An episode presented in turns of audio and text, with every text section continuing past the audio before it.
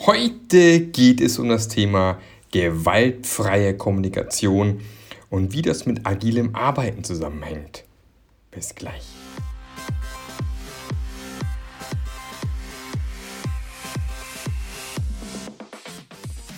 Der Passionate Teams Podcast. Der Podcast, der dir zeigt, wie du Agilität erfolgreich und nachhaltig im Unternehmen einführst. Erfahre hier, wie du eine Umgebung aufbaust, in der passionierte Agilität entsteht und vor allem bleibt. Und hier kommt dein Gastgeber, Marc Löffler. Einen wunderschönen, na, ich würde sagen, guten Abend. Bei mir ist gerade Abend. Ich sitze hier in einem Hotel im schönen Basel, im Gaia Hotel und nutze die Zeit wieder mal, um eine Podcast-Folge aufzunehmen. Wieder mal einen kleinen Quickie, wie es sich jetzt dann in nächster Zeit dann wahrscheinlich öfters passieren wird. Und bin tatsächlich auch noch gleichzeitig äh, auf einer interessanten Reise. Vielleicht hat es da einer mitbekommen, ich habe tatsächlich angefangen, eine 100-Tages-Challenge zu starten. Und zwar ernähre ich mich seit gestern vegan. Und äh, wer da irgendwie mal schauen will, was ich da so umtreibe, ich habe da auch einen Podcast gestartet, wo ich tatsächlich jede, jeden Tag eine Folge raushaue, zumindest die nächsten 100 Tage um zu erzählen, wie geht es mir dabei, was passiert da so mit mir, äh, klappt das, klappt das nicht, weil ich bin tatsächlich eigentlich ein Fleischfresser. Ich liebe Fleisch. Fleisch. Aber egal. Ähm, äh, bisher habe ich es überstanden, zwei Tage sind rum. Ähm, nur so mein Background, also wenn ich äh, aggressiv werden sollte. Nein, Quatsch, alles gut.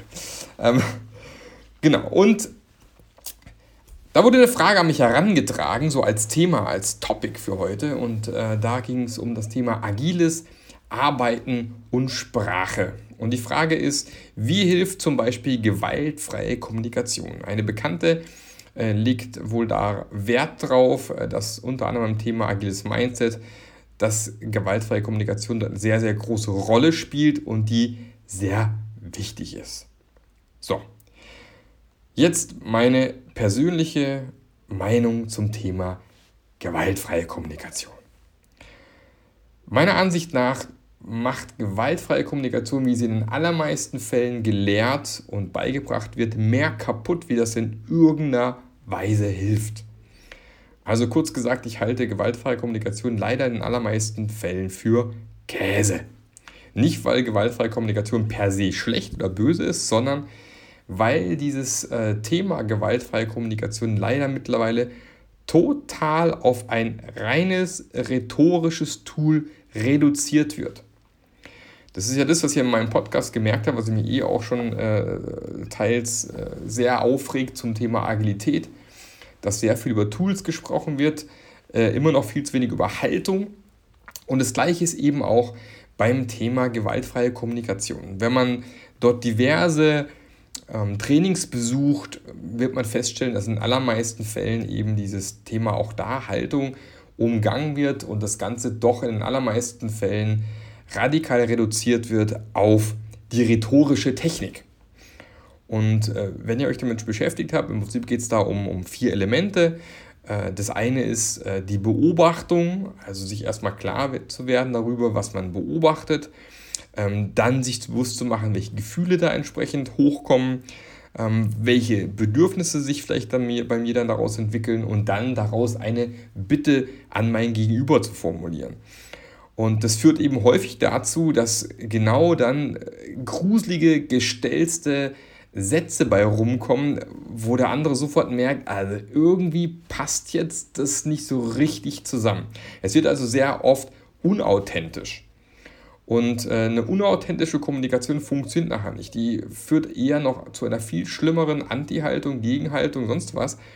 Also tatsächlich ist die gewaltfreie Kommunikation primär ein Selbstreflexionstool, primär. Und hat erstmal nicht so wahnsinnig viel mit der Sprache selbst zu tun, auch wenn es gewaltfreie Kommunikation heißt. Äh, kommunizieren ist ja nicht nur Sprache. Also nur weil ich jetzt äh, Sätze baue wie äh, ich beobachte gerade, dass du sauer bist und dabei fühle ich mich jetzt nicht so hundertprozentig gut und ich habe das Bedürfnis, äh, dass wir dieses Thema ansprechen. Also ähm, die Bitte an dich wäre jetzt, keine Ahnung, so, so, so Zeugs, dass man irgendwie versucht, ums Verrecken diese vier Elemente zusammenzubringen, ist totaler Quatsch. Sondern diese vier Elemente sind primär für dich intern, um selbst zu reflektieren, was passiert da gerade aktuell mit mir.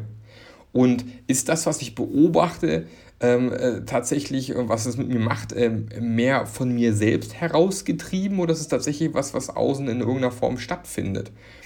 Und wenn, ich, wenn man wirklich beginnt, äh, äh, gewaltfreie Kommunikation zu praktizieren, äh, wird vielleicht der, der Außenstehende erstmal gar nicht so wahnsinnig viel merken, dass sich an der Sprache viel ändert. Und äh, diverse Experten sagen auch, dieses, dieses Thema, ähm, dieses, diese Selbstreflexion, dieses Arbeiten an einem selbst, diese, diese, an dieser inneren Haltung, das kann zum Teil Jahre dauern, diese entsprechend umzustellen. Und nur weil ich jetzt dieses Tool nutze mit diesen vier Elementen, deswegen bin ich noch lange kein, kein Mensch, der gewaltfrei kommuniziert. Und viele umgehen halt eben dann in den Kursen zum Thema gewaltfreie Kommunikation genau dieses Thema Haltung, weil das natürlich unglaublich schwierig ist, daran zu arbeiten, wie ähm, eben auch viele Führungskräfte auf diesen, ähm, diese, diesen, äh, dieses Thema individuelles Eingehen auf die einzelnen Personen umtanzt, weil es eben auch schwierig ist. Es ist ja auch viel einfach, 4, 5, 6, 7, 8, 9, 10 Schritte zu befolgen. 1, 2, 3, 4 und alles wird gut, als wirklich individuell sich mit den Themen zu beschäftigen, äh, bei der gewaltfreien Kommunikation mit sich selbst und bei der agilen Führung beispielsweise mit meinen einzelnen Mitarbeitern und natürlich auch mit mir selbst, wie, wie verhalte ich mich eigentlich in, in dem ganzen Kontext. Ähm, das ist der viel wichtigere Teil und natürlich auch der viel schwierigere Teil. Und deswegen tendieren eben viele dazu, in diesen Trainings äh, primär auf das Tooling, auf das, äh, das, das Kommunikation als rhetorisches Tool zu nutzen, weil dieses Haltungsthema einfach so schwierig ist. Und da ist eben auch ganz wichtig, dass man entsprechend mit einem entsprechenden Coach beispielsweise eben an diesen Themen arbeitet. Und ich muss mir einfach klar machen, äh, dass äh, in, den allermeisten Fällen, wenn ich in irgendeiner Form reagiere auf irgendetwas passiert, dass es zurückzuführen ist auf alte Reaktionsmuster, auf meine eigene Biografie, auf Themen, die mir als Kind passiert sind, vielleicht auch Sachen, die ich mittlerweile verdrängt habe, ähm, äh, weil alles im Endeffekt ja, wenn irgendwas passiert um mich drumherum, wenn ich angegriffen werde, erstmal sehr emotional ist. Und je emotionaler das Ganze wird, umso weniger kann ich tatsächlich dann, ähm, wie gesagt, äh, diese Reaktionsmuster in mir selbst unterdrücken. Die werden trotzdem hochkochen. Und wenn ich dann da oben drüber so ein, so, ein, so, ein, so ein dünnes, in dem Fall sehr, sehr dünnes Tuch der gewaltfreien Kommunikation als reines rhetorisches Tool lege, dann wirkt es extrem unauthentisch und macht eigentlich mehr kaputt, wie dass es in irgendeiner Form hilft. Und dann fahre ich mit gewaltfreier Kommunikation komplett gegen die Wand. Ist jetzt per se gewaltfrei kommunizieren äh, falsch oder böse? Nee, nein, natürlich nicht. Also ganz klar. Ich glaube, äh, es ist extrem wichtig, äh, in einem agilen Team, im agilen Arbeiten, das Thema Empathie immer mehr in den Vordergrund zu stellen. Also wie kann ich empathischer werden? Wie kann ich tatsächlich auch ähm, vielleicht auch aus diesem, aus diesem Ego-Modus rausgehen, dass es nur um mich geht, weil häufig ist es ein Problem, was man vielleicht manchmal gar nicht selber zugeben möchte, aber oft dreht sich halt vieles um einen selbst und eben nicht um die anderen oder um mein Gegenüber. Und äh, wie kann ich damit umgehen? Wie kann ich Empathie entwickeln? Ich habe ja eine schöne Podcast-Folge mit der Dr. Monika Hein gemacht, äh, schon eine ganze Weile her mittlerweile. Aber gerne nochmal reinschauen in die Folge mit Dr. Monika Hein. Was ist Empathie überhaupt? Aber primär geht es genau darum, daran zu arbeiten. Wie werde ich empathischer?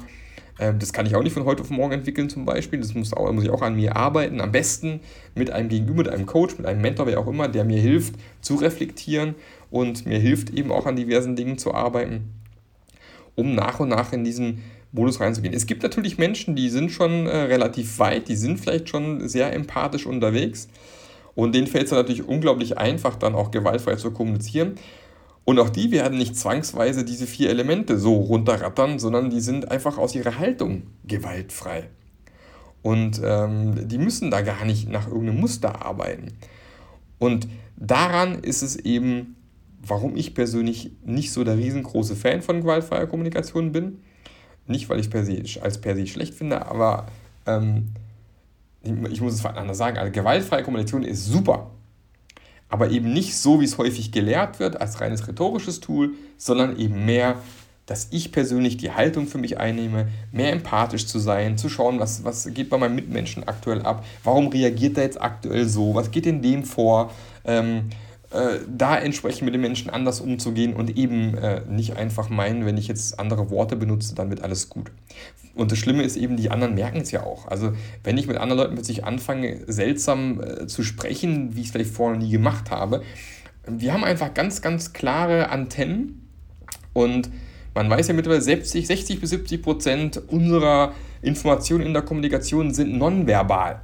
Das heißt, dieser Satz macht gerade mal 30, 40 Prozent aus der Information und ich übertrage durch Mimik, durch Gestik, durch Stimme einen viel, viel größeren Informationsanteil und dann passt es nicht zusammen und dann wird es unauthentisch und das merken die Leute und dann wird es eher schlecht als gut. Deswegen ja, agiles Arbeiten und Sprache ist extrem wichtig. Aber es ist eigentlich nicht agiles Arbeiten und Sprache, es ist eher agiles Arbeiten und die empathische Haltung. Und das ist wichtig, daran muss man arbeiten. Und wenn man daran arbeiten möchte, denke ich, ist das wichtig und gut und sollte man auch tun. Da gibt es diverse Tools, diverse Möglichkeiten. Ähm, gute Scrum Master äh, machen extrem viele One-on-Ones, arbeiten mit den Leuten, äh, laufen mit denen mal äh, eine Runde ums Gebäude, um rauszufinden, wie ticken die eigentlich, was treibt die an, ähm, äh, was steht hinten dran, warum sind sie so, wie sie sind, was sind deren Werte wie sind sie vielleicht auch irgendwie zu dem gekommen, wo sie gerade sind? Gab es in der Vergangenheit Situationen, die dazu geführt haben, dass sie sich jetzt so verhalten, um dann eben mit solchen Leuten an, an diesen Themen zu arbeiten? Und darauf kommt es an. Und da nach und nach eine Offenheit äh, zu bekommen im Team. Äh, Thema psychologische Sicherheit, da habe ich, ja, hab ich ja auch eine Folge letztens gemacht. Extrem wichtig für mich mittlerweile die Grundvoraussetzung überhaupt für äh, extrem gute Teams, sehr gute agile Teams vor allem. Und äh, da ist extrem wichtig, mehr ins Coaching reinzugehen. Und es ist halt leider so, auch heute wieder habe ich einen Tag Training gehabt zum Thema Passion-Modell, morgen geht es weiter. Es gibt halt einfach nicht diesen einen Weg, diesen einen Trick, diese fünf Schritte. Die existieren nicht. Wäre schön, wenn es die geben würde, die gibt es nicht. Es ist immer kontextabhängig, es ist immer personenabhängig und du kannst nicht einfach sagen, ist ganz einfach, die Schritte, denen musst du folgen. Und wer sich da interessiert, so ein bisschen äh, das Thema Coaching mehr reinzugucken, ich, ich habe die Ausbildung gemacht zum Co-Active Coach, kann ich extrem empfehlen, weil eben auch das Coaching-Modell beim Co-Active Coaching ähm, genau das mit betrachtet. Da gibt es nicht den einen Weg, da geht es mehr darum, was passiert jetzt gerade. Ähm, äh, man sagt immer so schön, tanzen im Moment, also zu schauen, was passiert da gerade, wie kann ich darauf reagieren, immer einen Schritt nach dem anderen. Ich habe keinen Plan, ich gehe auf mein Gegenüber ein und das mal zu machen, sich darauf einzulassen und das zu trainieren und zu tun, halte ich für extrem wichtig, wenn ich ein agiles Team nach vorne bringen möchte. Und da steckt echt das wahre Potenzial.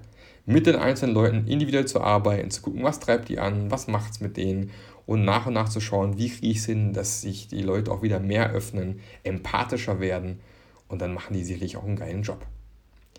Das ist meine Meinung zum Thema gewaltfreie Kommunikation. Und ähm, ich hoffe, ihr, ihr habt da auch verstanden, was es geht. Auch da wieder Thema Haltung, Mindset, wie mit allem. Und nein, es gibt nicht den Königsweg. Sollte man gewaltfrei kommunizieren? Ja, sollte man, aber bitte nicht als ein rein rhetorisches Tool sehen. Wenn ihr dazu noch Kommentare, Hinweise, sonst was habt, immer her damit. Schreibt mir eine E-Mail ähm, über meine Homepage marklöffler.eu. Geht auf Twitter, at marklöffler, geht auf Facebook, da findet, mir auch, da findet ihr mich auch noch. Also immer her damit.